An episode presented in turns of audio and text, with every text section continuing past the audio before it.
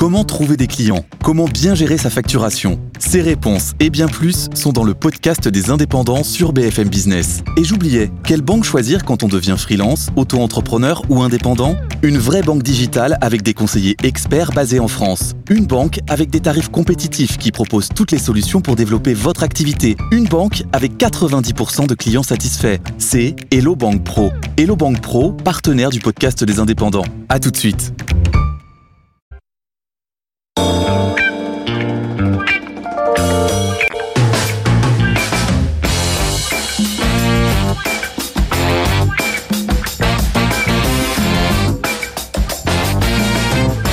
BFM Business, c'est votre argent. Marc Fiorentino. Oui, je sais, on est déjà en décembre. Euh, bon calendrier de l'avant, mais moi j'ai trois bonnes nouvelles pour vous. C'est votre argent, c'est votre week-end et c'est une émission exceptionnelle, exceptionnelle parce qu'on va essayer de décoder tout ce qui s'est passé cette semaine et ce qui va se passer dans les semaines qui viennent. On va aussi commencer à revenir sur tout ce qui s'est passé pendant l'année et essayer d'avoir des perspectives pour 2024. Alors on va le faire aujourd'hui, notamment avec la géopolitique. Ça sera le mot de la semaine. La question macro, ça va être faut-il suivre l'exemple américain et dire le F À la dette et euh, au déficit. Le chiffre de la semaine, c'est évidemment l'inflation. Pour ceux qui ne regardent pas l'émission, bah, ils ont été surpris par le fait que l'inflation chute aussi brutalement. Aux États-Unis, en France, en zone euro, 2,4%. C'est-à-dire que l'obsession de la BCE, des fameux 2%, on y est quasiment. En deuxième partie de l'émission, bah, vous êtes, vous êtes aperçu quand même que la bourse a flambé au mois de novembre. Est-ce qu'elle va continuer à monter? La question d'argent, bah, quel placement privilégié dans le contexte actuel? Les taux ont commencé à baisser. Est-ce qu'il faut continuer à investir dans les obligations ou est-ce qu'il faut mettre sur le tout action? Les mots de la semaine de nos Jedi, le top 3 des gérants que certains ici attendent avec impatience pour la semaine et les actions à acheter ou vendre. Mais vous le savez maintenant. Pour une émission exceptionnelle, il faut des invités exceptionnels. J'ai donc l'immense plaisir de vous présenter notre Jedi de l'économie et de la finance. Il apporte une dose indispensable de connaissances et de sagesse à nos débats sur l'économie. D'ailleurs, en antenne, on n'était déjà pas d'accord sur à peu près tous les sujets que j'ai évoqués. Arrivé Goulet-Kerr, vous êtes senior advisor chez Accuracy. Ce qui est bien avec vous, c'est que vous n'êtes pas d'accord, mais vous le dites de façon extrêmement calme et posée, contrairement à Emmanuel Le Chiffre. Bonjour Marc.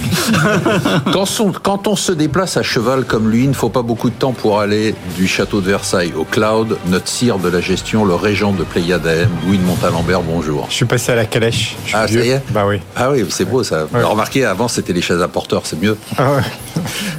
Euh, elle veut nous soigner, ça c'est plutôt pas mal. Hein.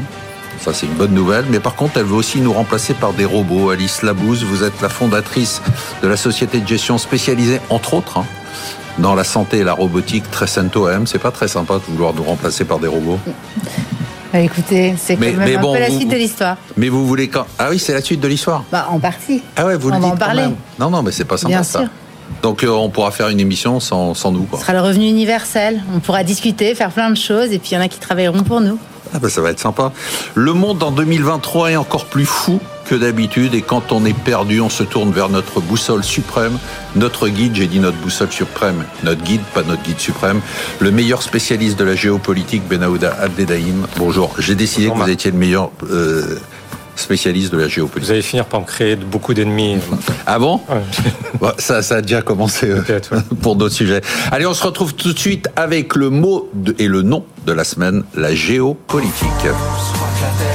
Oui, alors Rexan dit que la Terre est ronde. On n'est même plus très sûr avec tous les événements qu'on a eu en 2023. Alors évidemment, hein, de l'Ukraine à Israël, d'actualité, en passant par la guerre froide, États-Unis et Chine, froide, puis tiède, puis très froide, puis tiède. En fait, moi, ces événements, Ben Aoudam, semblent aller tous dans le même sens, c'est-à-dire une sorte de bipolarisation. C'est-à-dire qu'à nouveau, on a l'impression d'être retourné dans les années euh, 60 avec le camp occidental mené par les États-Unis et puis derrière l'OTAN. On a vu tout ce qui s'est passé avec l'OTAN cette année. Euh, et de l'autre côté, tous les pays qui sont dits non alignés. Euh, qui se redisent à nouveau non alignés, mais qui sont quand même un peu alignés sur la Chine, euh, ce qui est pas très grave, mais en tout cas ça semble être une tendance, avec euh, de temps en temps euh, la rupture totale entre les États-Unis et la Chine en apparence, et puis le réchauffement climatique de leurs relations. Est-ce que c'est votre impression ou est-ce que c'est une interprétation qui est un peu foireuse comme toutes les miennes? Pour la partie bloc occidental, je vous suis. Pour la partie bloc chinois, je vous suis moins. Ok. Et alors, vous- Et pour la partie non-alignement non-alignement, euh, et c'est là que je vous rejoins sur votre propos, euh, on se souvient peut-être euh, du propos de, Xi Jinping lors de son sommet avec euh, son homologue américain en marge du, du sommet de la PEC euh, en Californie, où il a eu cette phrase euh, qui montre bien sa conception à lui du, du monde. C'est, il l'a dit à, à, Joe Biden, la Terre est, est, suffisamment vaste pour que nos deux pays réussissent. Et donc la Terre est vaste, mais pour deux pays. Donc le vôtre et le, et le, nôtre. Et c'est de ce point de vue-là très marquant. Ensuite, euh, il est difficile de, de, encore de caractériser un bloc chinois parce que Lorsque vous voyez l'Inde, qui est appelée à être euh, la troisième économie mondiale euh, l'an prochain, euh, il est inconcevable de dire qu'elle est alignée sur, sur la Chine. Et... Mais elle est quand même très alignée. Je, je, vous voyez, je l'aurais mis sur le camp occidental. Et, et, bien non, ils sont, enfin, les, les, les Indiens sont, sont, à peu près les seuls à être sur le camp indien. Enfin, okay. et ça, quelle que soit leur histoire. Avec, excusez-moi, je oui. vous interromps, une réussite formidable. C'est quand même la plus forte croissance au monde. Hein. On, parle de croissance de 7,6% sur l'année, euh, oui. bon, alors que la Chine se traîne, l'Europe et Tout à fait. Alors là encore, euh, je sais que ça va à l'encontre du discours dominant. Il faut quand même rappeler que le, PIB chinois, c'est un cinq, le PIB indien, c'est un cinquième du oui. PIB chinois. Donc il y a encore de la marge avant que l'un, l'un boxe dans la même catégorie que l'autre. Euh, mais quoi qu'il en soit, effectivement, il y a cette, euh, cette forme de, de, de, partition et euh, un discours ambiant de plus en plus marquant et de plus en plus euh, peut-être même euh, étonnant. Euh, J'ai vu un commentaire de l'agence Bloomberg qui n'est pas habitué à se lancer dans des diatribes euh, expliquer cette semaine que euh, était dans les rails d'une guerre mondiale fragmentée de proche en proche, reliant aussi bien ce qui se passe au Sahel avec ce qui se passe au Proche-Orient, au Caucase, en Europe de l'Est. Je ne comprends pas pourquoi ils n'ont pas rajouté l'Amérique du Sud et l'Asie du Sud-Est, comme ça on a un bloc. Et de, de, ce point de vue-là, l'idée que 1914 est en train de se reproduire ils ont peut-être raison, ils ont peut-être tort, mais ça dénote bien de l'état d'esprit dans lequel on est. Alors qu'après le sommet euh, Biden-Si, on était plutôt, euh, et c'est il n'y a pas très longtemps de ça, mm. plutôt dans un état d'esprit de euh, stabilisation dans la dégradation d'une relation euh, qui, qui, est structurellement euh, qui va structurellement vers, vers la, la, confrontation. Donc de ce point de vue-là, on sent peut-être un emballement dans, dans, dans, les réflexions qui ne repose pas finalement sur euh, ah, les éléments très quand même de très frappant. Je vous écoute depuis tout à l'heure. Vous n'avez pas prononcé le mot d'Europe. Non. Euh. C'est des alors, alors, Malgré tout, c'est triste. Autre indicateur que l'Europe n'a pas disparu, euh, je ne sais pas si vous avez vu euh, euh, que la semaine dernière, la ministre française des Affaires étrangères est allée à Pékin et que la Chine a accordé à, aux cinq premières économies de l'Union européenne, euh, donc France, enfin Allemagne, France, Italie, Espagne et, et Pays-Bas, un visa de 15, un, un, visa de 15 jours, enfin l'absence de visa pour 15 jours si vous venez pour affaires ou, ou, tourisme. Donc il y a encore une volonté de la part de la Chine de traiter avec l'Union européenne. On va voir ça lors du sommet euh, Chine-UE le 7 et 8 décembre. Il y a quand même malgré tout encore euh, le poids de ce bloc euh, européen. Si on parle États-Unis non alignés, États-Unis et l'Europe serait dans le camp des États-Unis, et puis euh, la Chine, on a l'impression que d'un point de vue économique, ça a des conséquences majeures. On a beaucoup parlé de découplage, on le voit pas beaucoup dans les chiffres. Emmanuel Le Chip dit qu'on le voit dans les chiffres, moi je le vois pas dans les chiffres. Euh... En fait, vous avez raison. Derrière la géopolitique, il y a la géoéconomie, oui. et on voit bien qu'on on commence à savoir penser la, la géoéconomie. Donc il y a un bloc euh, américain avec leurs alliés en Asie, en Europe. Il y a un bloc chinois avec la Russie et un certain nombre, un petit nombre de pays. Et, et puis, il y, a, il y, a, deux ensembles qui oscillent. L'Inde oscille, par exemple. On la mettrait plutôt proche des Occidentaux ouais, aujourd'hui, mais... mais... on n'est pas sûr. Et puis, il y en a d'autres qui oscillent, mais plus proches euh, de la Chine. Et beaucoup de pays d'Afrique subsaharienne sont dans cette catégorie. Donc, et, et ce qu'on voit dans les chiffres économiques tout de même, c'est que, euh, eh bien, il y a toujours une intensification des échanges entre les deux premiers blocs, centrés sur les États-Unis, centrés sur la Chine. Il y a moins d'échanges entre ces deux blocs. Alors, ça se voit moins sur les marchandises. Par contre, sur les capitaux, les investissements directs, les investissements de portefeuille, ça se voit bien. Et, puis, sur les, les non-alignés, comme vous avez dit, qui oscillent, ben, eux, on ne voit pas pas trop ce qui se passe parce que justement, ils oscillent. Donc en fait, ils essaient de maximiser leur positionnement entre les, les deux autres blocs. Mais, mais en fait, il y a quand même une cartographie du monde qui est en train de changer par rapport à l'idée qu'on s'en faisait même il y a 5 ans ou il y a, ou il y a 10 ans. Mais c'est fondamental quand même. Hein. C'est Oui. Montalembert. Moi, ce qui me marque L'intégrer cette dans votre année, c'est non, mais ce qui me marque cette année, c'est la, la réémergence ou l'émergence de la péninsule arabique. On parle d'un territoire qui est occupé par quelques millions d'habitants. Un pays comme le Qatar, c'est 250 000 habitants, et de voir à quel point, au niveau géostratégique, ils sont devenus un, un- un euh, de ce qui se passe à l'heure actuelle, notamment autour des prix du pétrole. Je vous avais parlé la dernière fois du contre-choc pétrolier 1986 qui avait mis à genoux l'URSS. On se rend compte qu'aujourd'hui, avec l'Arabie Saoudite qui est passée du côté euh, du camp russe, tout au moins euh, dans ses intérêts pétroliers, c'est elle finalement l'Arabie Saoudite qui alimente en devise, de manière indirecte, mais qui alimente en devise euh, la Russie et qui permet à la Russie de, de tenir. S'il y avait à nouveau un contre-choc pétrolier, si tout d'un coup les Saoudiens qui se trouvent complètement euh, gangrénés par euh, le croissant chiite, avec les Houthis au sud, qui ne doivent pas tellement aimer de voir des missiles passer par leur, euh, leur, leur espace aérien depuis le Yémen jusqu'à Israël, se rebeller un tant soit peu contre cette alliance contre nature qui est en train de se dessiner avec l'Iran et avec la Russie, on pourrait éventuellement, à un moment ou l'autre, euh, imaginer que ce verrou-là de la géopolitique mondiale puisse bouger. Avant de vous passer la parole Alice, là-dessus, vous avez un commentaire parce que c'est une région Moi, je, que vous moi, connaissez je- bien. Oui, euh, je, je, je, je m'en tiens aux faits actuels. Oui.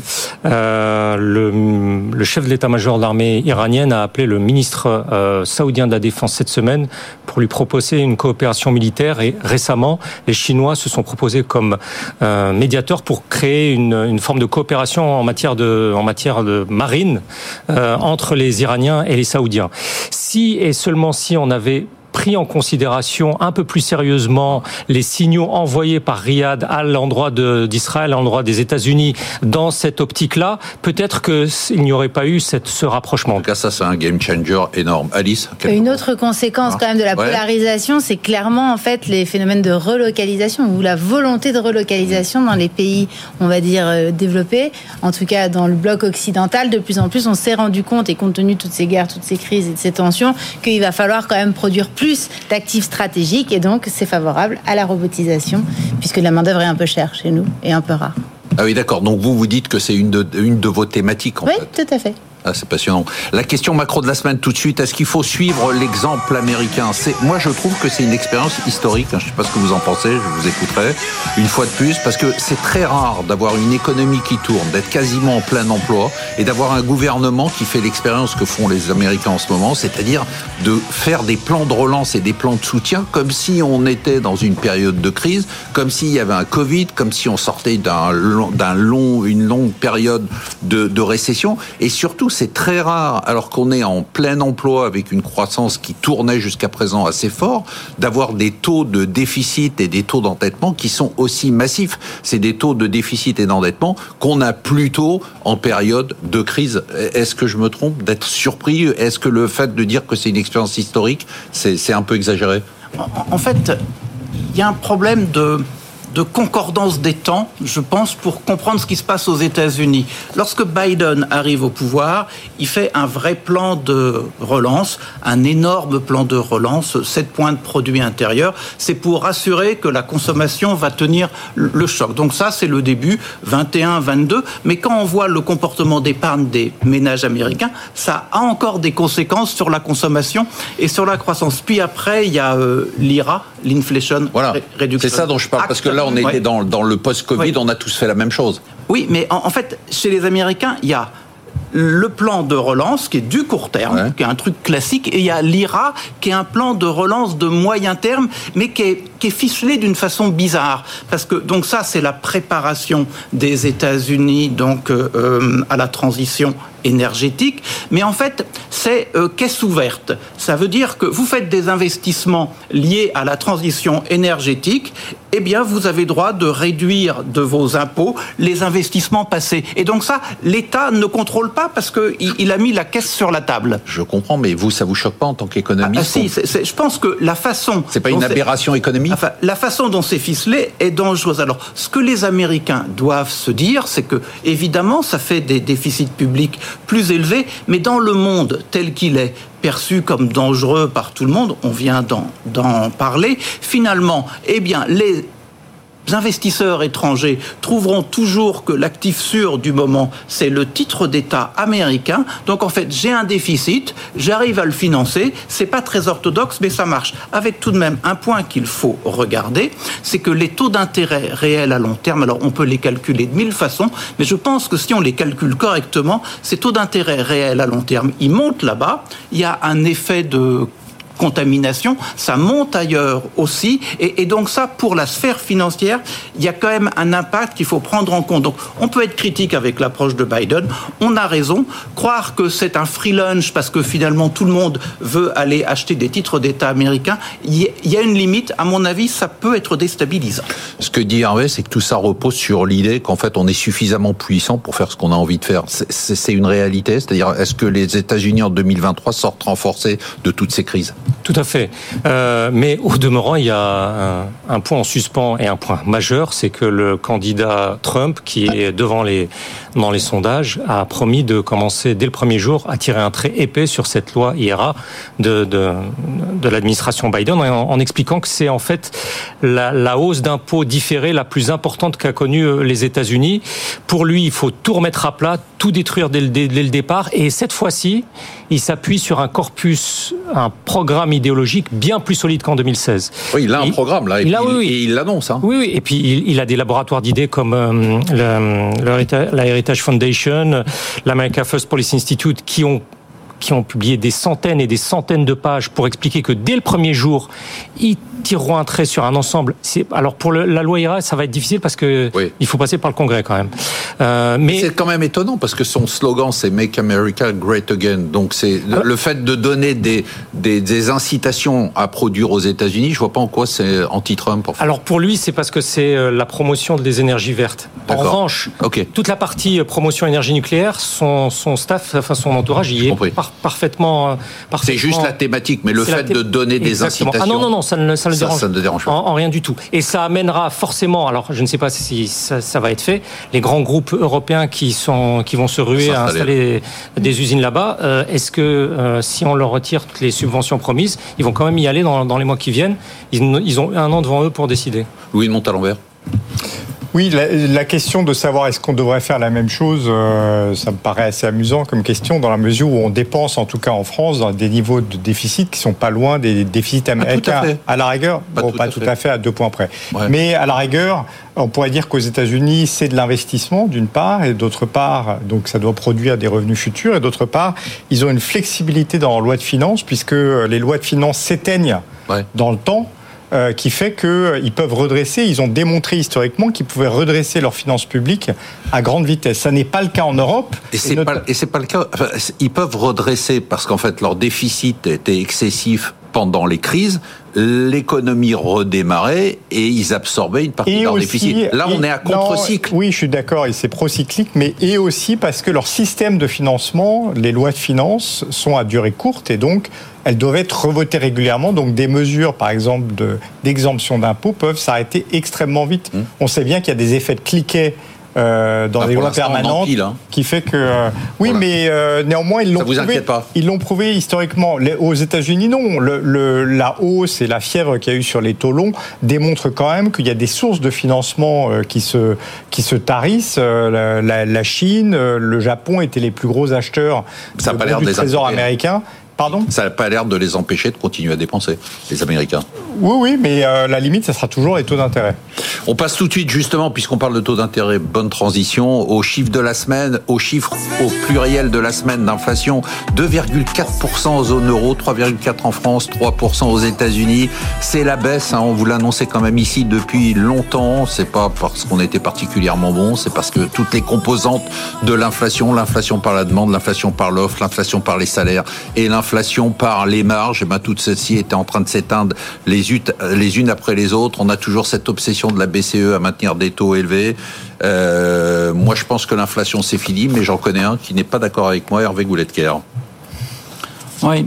L'inflation, non, elle n'est pas finie. Elle n'est pas finie. On peut, en fait, la vraie interrogation, c'est est-ce qu'on va revenir vers la barre des 2% ou non Moi, je me mettrais clairement dans le camp des non. Si on prend la situation actuelle, les indices d'ensemble, oui, ils reviennent vers les 2%. Mais si vous prenez les noyaux durs, donc en enlevant les postes volatiles, que sont l'alimentaire et l'énergie, on est quand même plutôt entre 3, 5 et 4. Donc, donc, de la coupe aux lèvres, il y a encore loin. Et deux, il y a deux éléments à prendre en compte. Un côté demande, un côté offre, pour s'inscrire dans votre proposition. Marc, du côté demande, ce qui est quand même très étonnant aujourd'hui, vous restez focalisé sur le noyau dur, vous regardez la partie service, la partie marchandise. La partie marchandise, on est revenu au temps d'avant, c'est-à-dire quand l'inflation était à 2%. Les marchandises aux États-Unis sont à zéro, Donc sont un peu plus en zone euro. En au niveau des services, on a beaucoup de mal à faire ralentir. Aux États-Unis, on reste à peu près scotché un peu en dessous de 6. En Europe, on est plutôt scotché vers 4%.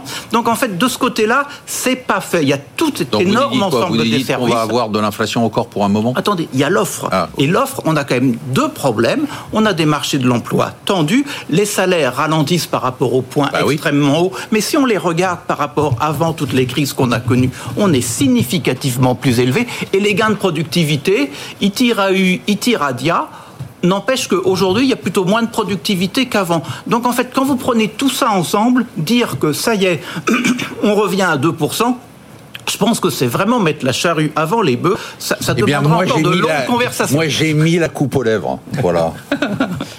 Euh, Louis de Montalembert, bah, est-ce que vous voulez... moi, j'ai toujours pensé qu'il n'y avait pas d'inflation, il y avait un choc de prix. Donc vous êtes un, euh, élève, un, disciple de Jean-Marc Daniel Non, mais je l'ai dit euh, même alors que je ne connaissais pas Jean-Marc Daniel. Mais figurez-vous, je pense qu'il n'y a pas d'inflation parce qu'il y a eu un choc de prix qui est induit par les grands désordres qui ont été induits par le Covid, par la guerre, la guerre en Ukraine. Et puis derrière, on a vu aux États-Unis 28 mois de suite de, d'effritement des salaires nets. Mais ça, ça veut dire que les salaires ne rattrapent pas véritablement les prix. Donc, donc on n'a pas ce que vous, vous appelez l'inflation de second tour, mais que normalement on appelle l'inflation, c'est-à-dire la boucle prix-salaire.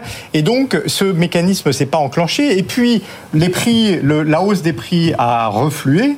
Et en refluant, effectivement, les hausses des salaires sont passées au-dessus. Mais en tout cas aux États-Unis, il y a eu des gains de productivité qui ont permis d'alimenter ces hausses de salaire. Les derniers chiffres qui sont sortis de productivité, je suis d'accord, en Europe, ils sont extrêmement mauvais, ils sont négatifs. Mais en Europe, ils sont, et aux États-Unis, ils sont positifs. Et par conséquent, on n'a toujours pas la preuve. Allez-y, allez-y. si vous voulez lui dire qu'il dit n'importe quoi, on a la vie.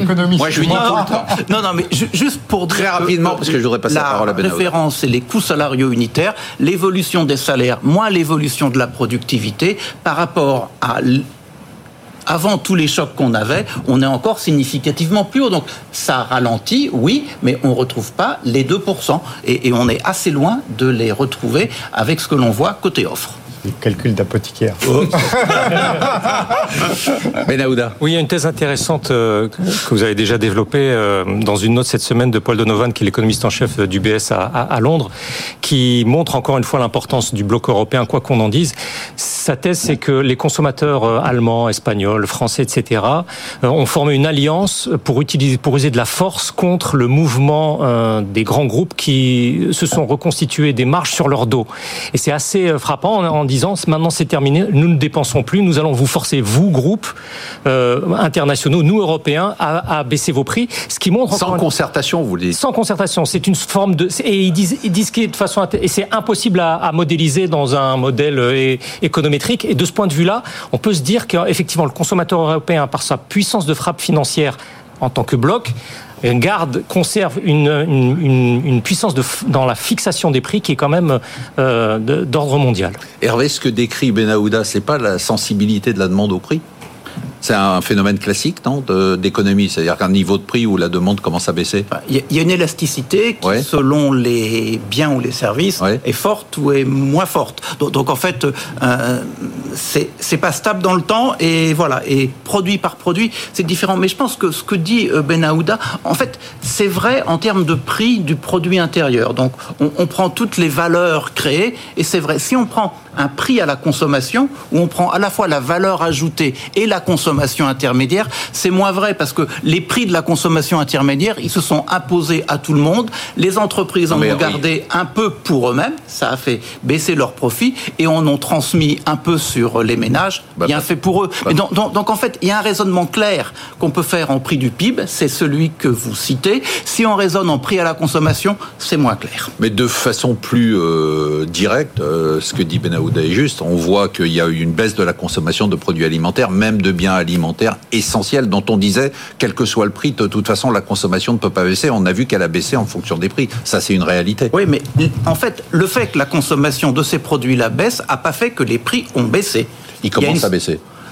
En tout cas, la consommation baisse à suivre. La, consommation, oui. Les prix, non. Allez, on se retrouve en deuxième partie de l'émission. On va commenter la hausse de la bourse et savoir si elle va continuer. On va se poser la question d'argent habituel. Quel placement privilégié dans euh, le contexte actuel? Les mots de la semaine de nos Jedi. Et ce qu'attend avec impatience Louis de Montalembert? Il est venu uniquement pour ça parce qu'il a l'air de s'embêter sur tous les autres sujets. C'est le top 3 des gérants pour la semaine et les actions à acheter ou vendre.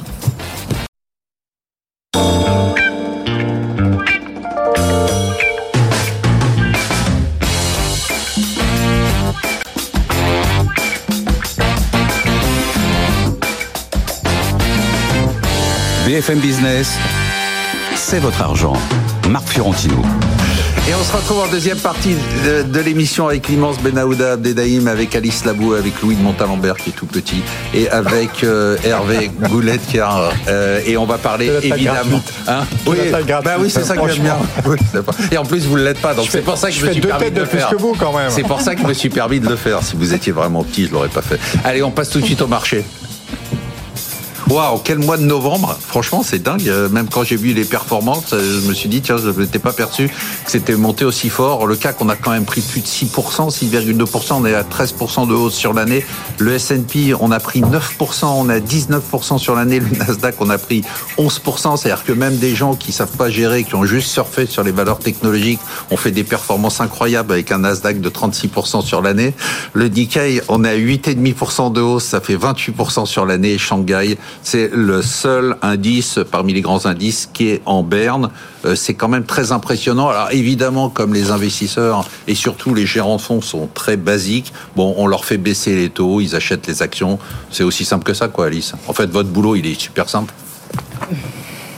Euh, je vous laisse. Nos commentaires. Je ne ferai pas de commentaires. Non, non mais c'est vraiment incroyable. C'est à partir du moment où on s'est dit, ça y est, c'est fini. Ils ont découvert qu'il allait plus avoir de, de, hausse des taux. Maintenant, ils parient sur la baisse des taux, ils achètent les actions. Alors, il y a de ça, mais il y a un peu un effet en chaîne aussi. C'est-à-dire qu'en septembre, on n'avait jamais atteint autant de shorts sur les marchés, notamment sur les. De vendeurs à découvert. Hein. pardon, de vendeurs à découvert.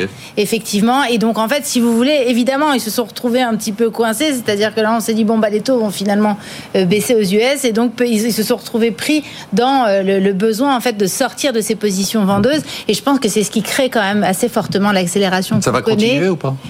Parce que là, quand même, franchement, on a des performances. Alors, attendez, 2022 euh, a été très mauvais, hein. mais quand même, là, c'est spectaculaire. Quoi. La, la, performance en un mois, juste sur un changement d'anticipation sur les taux d'intérêt, ça, vous paraît durable? Vous ah bah, pariez sur Moi, ça me paraît durable. Alors, euh, au moins, ne serait-ce que sur les, la tech. Enfin, je veux dire de manière assez évidente, c'est-à-dire qu'on n'a pas vu le quart du tiers de ce qui va se passer dans la réalité en matière d'intelligence artificielle. Il n'y a pas de bulle hein, sur la tech. Enfin, hein, ah, pas, du tout. pas du tout. Pas du tout. Ah non, loin de là. Au contraire, en fait, moi, j'achèterais de la tech sans problème aujourd'hui, malgré la hausse qu'on a connue même ce mois. Malgré l'hyperconcentration de la hausse sur la tech et des flux sur la tech. Oui, vous avez les 7 fantastiques, donc les Nvidia et tout ça, dont on a déjà parlé sur ce plateau, qui ont fortement monté, mais vous avez tout le reste de la tech, en fait, qui n'a pas tant monté que ça et qui va créer un deuxième volet assez important. Donc pour vous, euh, on y va et on continue quoi. Alors on y va en mode évidemment euh, comme savent faire les gens euh, comme ici présents, c'est-à-dire savoir faire de la sélection. Évidemment, un Ferrari c'est pas un LVMH. Enfin voilà, c'est pas du tout les mêmes, le même type de le même type de positionnement d'entreprise. Donc il faut de la qualité. Louis de Montalembert, on, vous êtes très basique, hein, les gérants, non? C'est-à-dire les taux Non, non, baissent mais- et vous achetez, c'est Non, non, d'a- d'abord, il y a, il y a un premier point, c'est que si on est géant, il faut faire mieux qu'un indice qu'on on prédétermine par rapport à son univers ce qu'on d'investissement. appelle la gestion active. Voilà, parce que sinon, euh, c'est c'est ça être gérant. Donc, est-ce qu'on a fait mieux que l'indice et, et- et pas seulement est-ce qu'on a suivi les flux? Mais là où j'abonde dans, dans le sens d'Alice, c'est que la technologie, c'est vraiment les titres à détenir en 2024 pour des raisons simples. C'est qu'elles ont des caractéristiques, ces entreprises-là, qui vont être bonnes en 2024, pas parce que c'est de la magie, de la technologie, mais parce qu'elles ont en général des bilans qui sont extrêmement bien financés, sans dette. On est quand même dans un environnement dans lequel euh, trouver des financements, ça va être compliqué.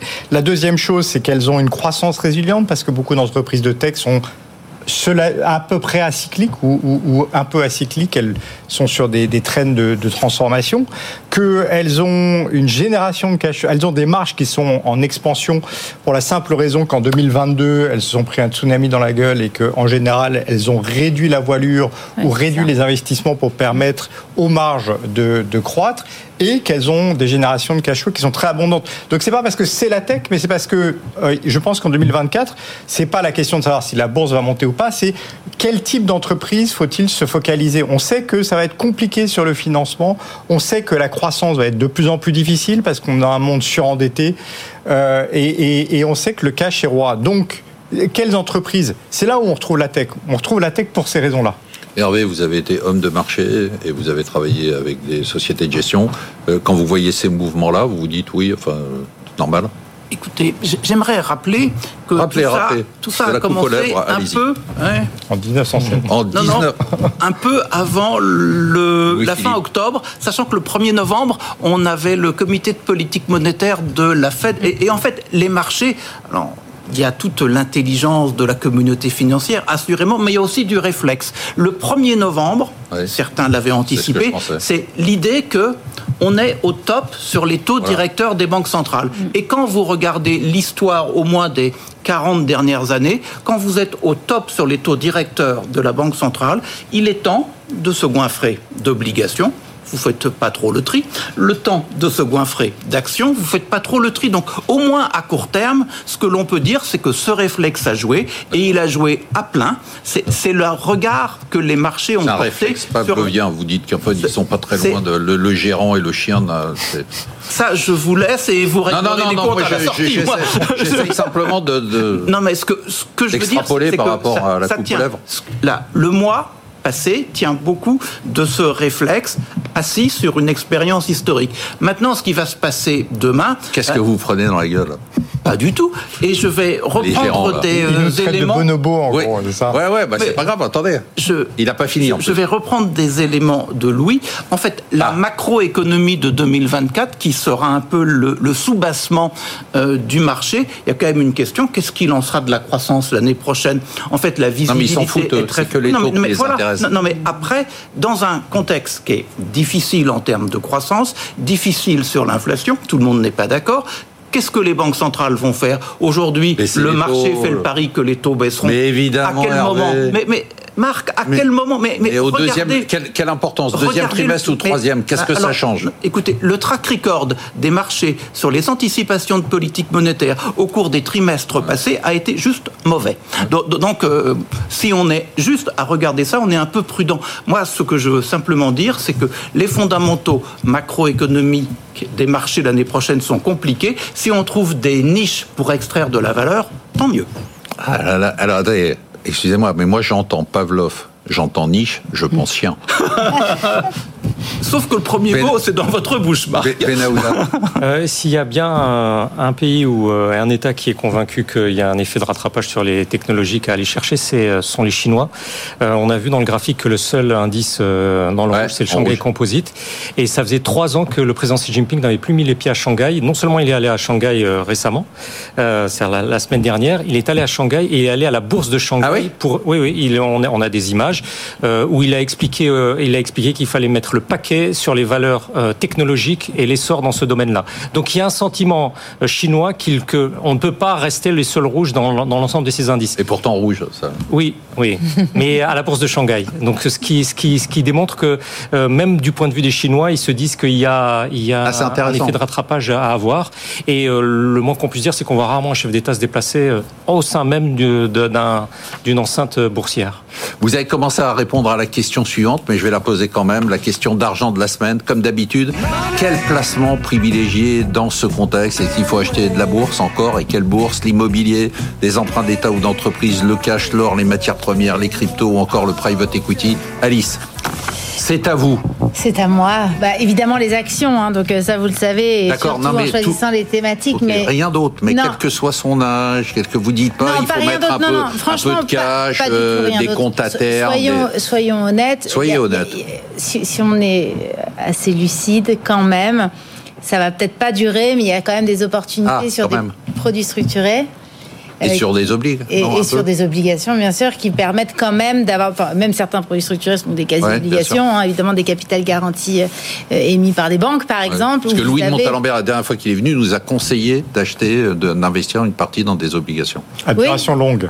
Ah oui. J'avais dit à l'époque. Oui, était à 5% sur les. Oui, mais ça, ça, peut être pas mal, mais c'est vrai que c'est intéressant. Il faut reconnaître qu'il y, a, il y a quand même des, des fenêtres de marché. Il faut le dire quand même. Non, mais il faut le dire aux gens qui nous écoutent. Il y a des fenêtres de marché et c'est presque criminel de la part des banquiers de ne pas le conseiller à leurs clients. Ok. et donc derrière, vous dites toujours les actions bah, et j'ai entendu toujours la tech, quoi. Bah, toujours la tech. Et toujours les États-Unis. Et toujours les États-Unis et toujours la tech. Mais c'est dramatique ça. Moi, ça me fait mal au cœur quand vous dites que, en fait, vous pouvez investir quand vous voulez investir dans la tech.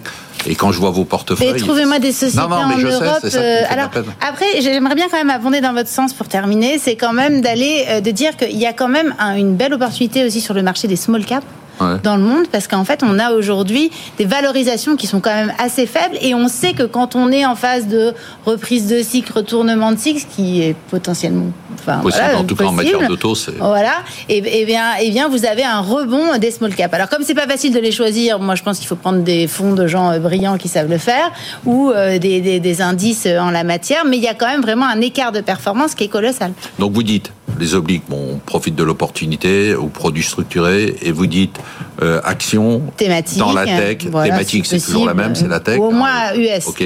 Tech, bon, tech, donc vous dites comme c'est tech, c'est US. moi, je veux bien en Europe. Non, non, mais vous avez raison. des entreprises cotées, c'est un, vrai sujet.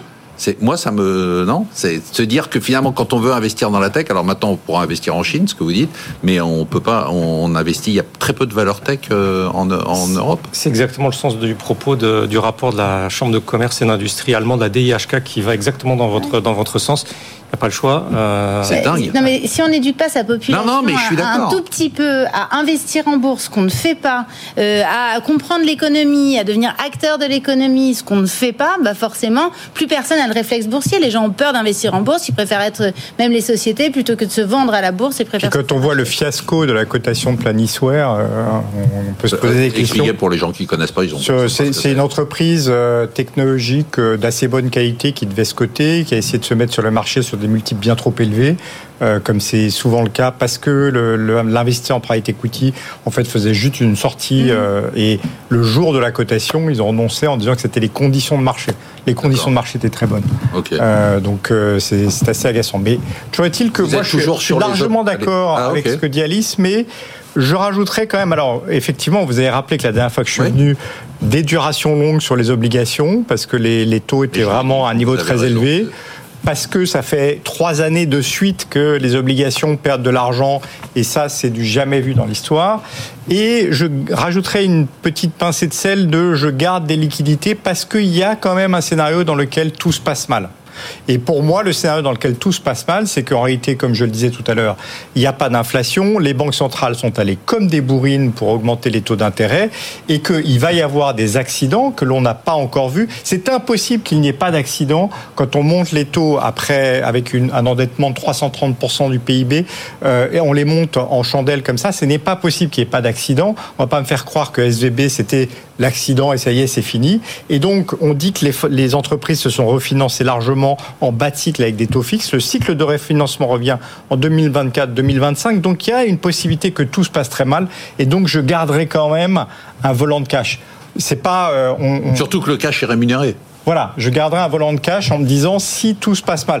Après, euh, c'est possible qu'on passe pas après de la catastrophe. Je suis sûr que mon vénérable euh, confrère économiste ici dira que tout va bien, mais euh, néanmoins, moi, je garderai un bout de cash.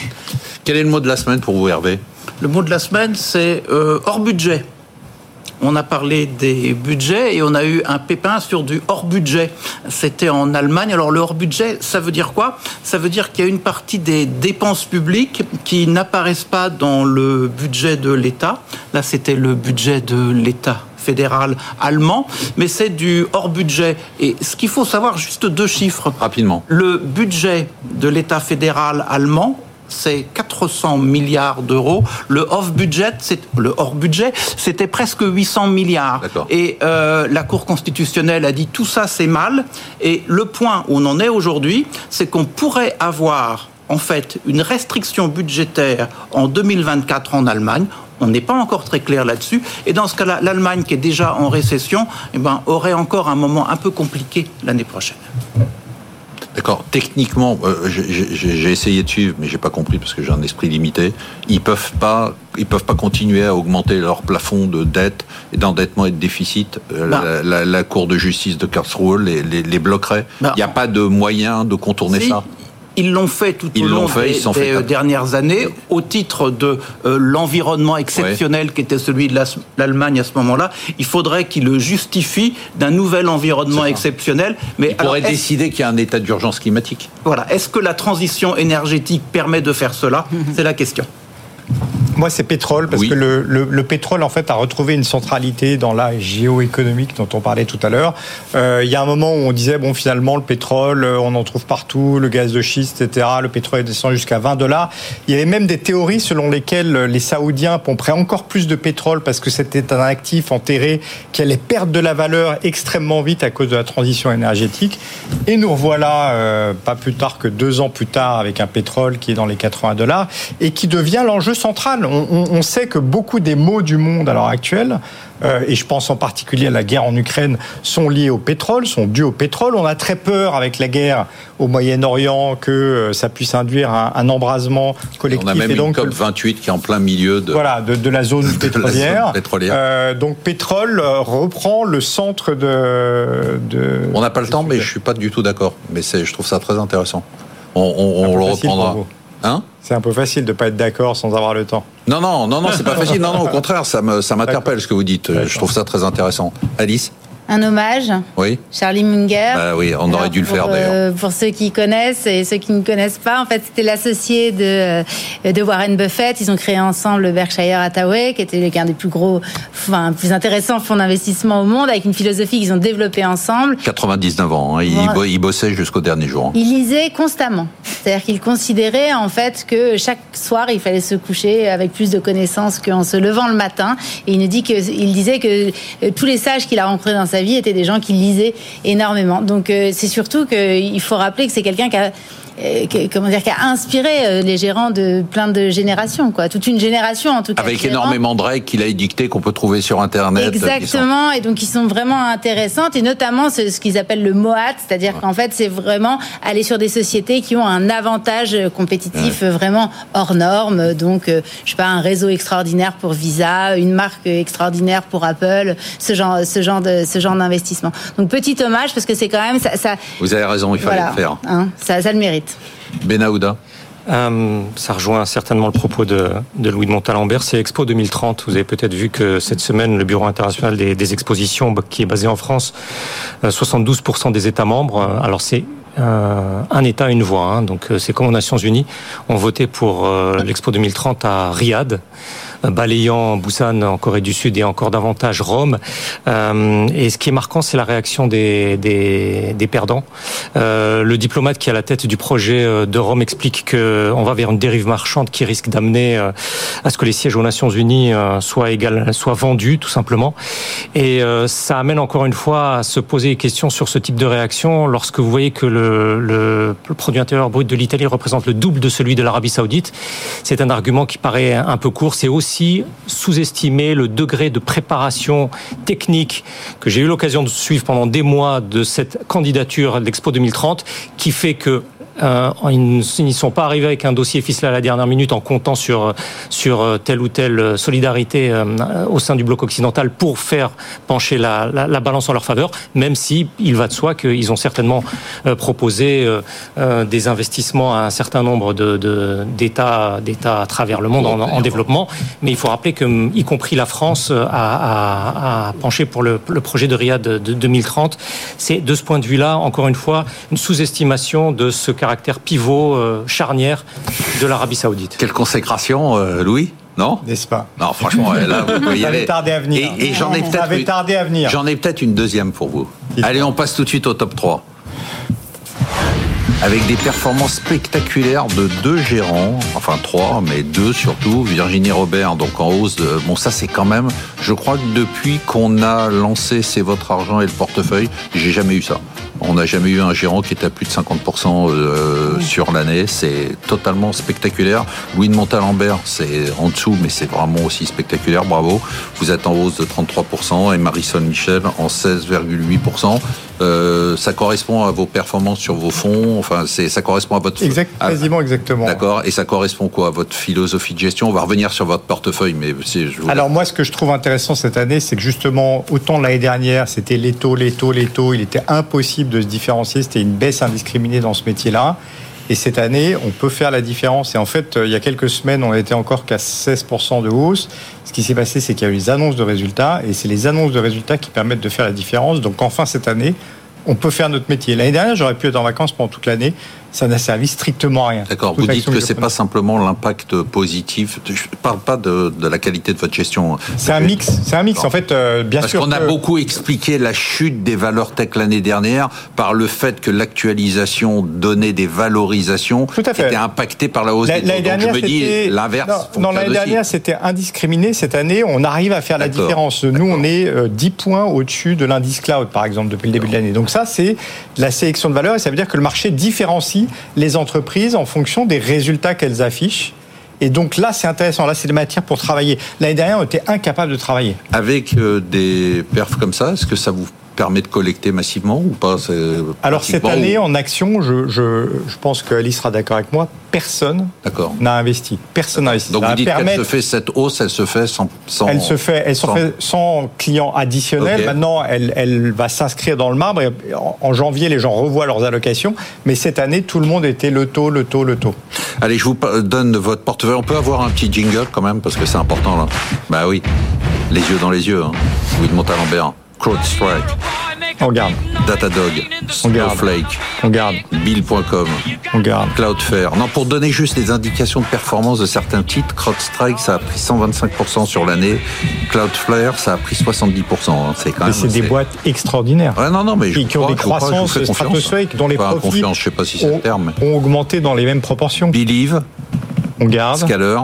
Zscaler, on garde. Euh, Cellnex. Non, on vend. On vend Ouais. D'accord. Euh, Twilio. On garde. Sentinel One. On garde. Monday. On garde. Palo Alto. On garde. Qu'est-ce qu'on achète?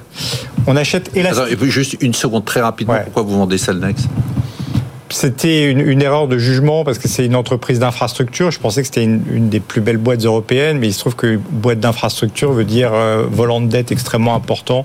Donc, c'était à contre de l'avoir et je pense qu'elle est en négatif depuis le début de l'année. Pas de grand chose. Ouais. Qu'est-ce qu'on achète rapidement? On achète Elastic. Elastic, euh, très connu pour son produit Elasticsearch, euh, c'est du search engine. Par exemple, quand vous prenez un Uber, pour trouver votre Uber, à l'intérieur, il y a euh, Elastic et c'est ce qu'on appelle la recherche vectorielle. C'est essentiel pour ce qu'on appelle les données non structurées ou données textuelles. Et donc, c'est une entreprise qui est très installée dans le search, mais qui maintenant bénéficie de l'IA générative, parce qu'au cœur de l'IA générative, il y a du search vectoriel. Et donc, c'est une entreprise qui fait 1,3 milliard de chiffre d'affaires, euh, en croissance d'un un petit peu en dessous de 20%, 13% de marge cette année, mais qui devrait euh, tangenter progressivement vers les 25%. Euh, ça vaut 7 milliards et demi. c'est une très bonne opportunité. Élastique. Alice, est-ce qu'on peut avoir le jingle pour Alice pour mettre la pression?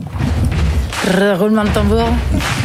ABB, on garde ABB, on garde. Terradine. On sort. Ah oui, d'accord. Exobionics. Exobionics, on garde. Insulette. Le squelette. Bien sûr, on garde. Bico. On garde. AstraZeneca, On garde. Olympus, On garde. TSMC, On garde. Deere and Company, On garde aussi. Aptiv PLC. Active, ah oui, on garde aussi. D'accord. Qu'est-ce qu'on achète? Bah, on- je savais pas que c'était dans votre Mais c'est pas grave, au contraire, moi je le savais, mais je vous ai laissé le. D'accord. Zscaler, dont on vient de, parler. bonne parler. On a aussi Anne. portefeuille qui, à mon avis, est euh, vraiment une des sociétés les plus prometteuses en matière de cybersécurité. En fait, c'est une société américaine, euh, 29 milliards, euh, je crois, euh, oui c'est ça, de market, euh, de capitalisation boursière. Mais surtout, en fait, c'est la cybersécurité qui s'adresse d'abord au marché du cloud, du cloud réseau. Alors, je sais pas, si ça vous dit quelque chose, mais en fait, les entreprises ont quasiment, euh, enfin, tout le monde met les données dans le cloud. Microsoft est un des Ouais, grands acteurs. chose, oui, ça vous dit quelque chose déjà pour les gens qui nous écoutent. Non, non, je sais pas. Mais, mais, euh, mais c'est vrai qu'évidemment, plus vous avez un développement du cloud, euh, donc des données euh, qui sont euh, en dehors du- de, de- de serveurs concrets, plus évidemment il faut de la sécurité. Et Zscaler, ils ont carrément développé des solutions d'intelligence artificielle qui viennent anticiper et préparer les prochaines attaques. C'est-à-dire qu'avant on disait le problème d'investir dans la cybersécurité, c'est qu'en fait euh, c'est trop tard. C'est-à-dire que quand les quand les euh, quand les, les, les producteurs d'entreprises voilà créent des nouvelles solutions, en fait finalement ils viennent répondre à des attaques qui ont déjà eu lieu. Or les attaques d'après seront différentes. Grâce à l'IA générative, maintenant en fait vous pouvez anticiper les attaques de demain. Donc eux c'est leur spécialité et donc je crois qu'ils ont de beaux jours devant eux. Louis de Montalembert, vous qui l'avez en portefeuille, elle l'a bien vendu ou pas? Très bien. Vous êtes d'accord avec Franchement, c'est 100% une Vous avez quelque chose à, vous avez quelque chose à rajouter sur Z Scaler Z comme Zero Oui, oui, j'ai Trust. Comme ça, vous y pensez. Non, j'y Et- penserai pas. Bon, Mais euh, vous avez quelque chose à rajouter là-dessus? Non, je pense Elle que a tout dit C'est avec des, des marges qui sont en train de s'envoler. euh, elle a des free cash flow qui sont extrêmement abondants. Donc, tout va bien. Merci de nous avoir suivis. Merci à tous nos invités de marque. On se retrouve la semaine prochaine pour une émission dont je peux déjà vous dire qu'elle sera exceptionnelle. Bon, ça va être dur hein, parce qu'ils ont mis la barre assez haut. Et surtout, n'oubliez pas que vous pouvez nous écouter, nous voir, nous revoir en replay et en podcast sur toutes les plateformes. On bat des records mois après mois. N'oubliez pas de regarder aussi la bibliothèque de l'écho, la librairie de l'écho.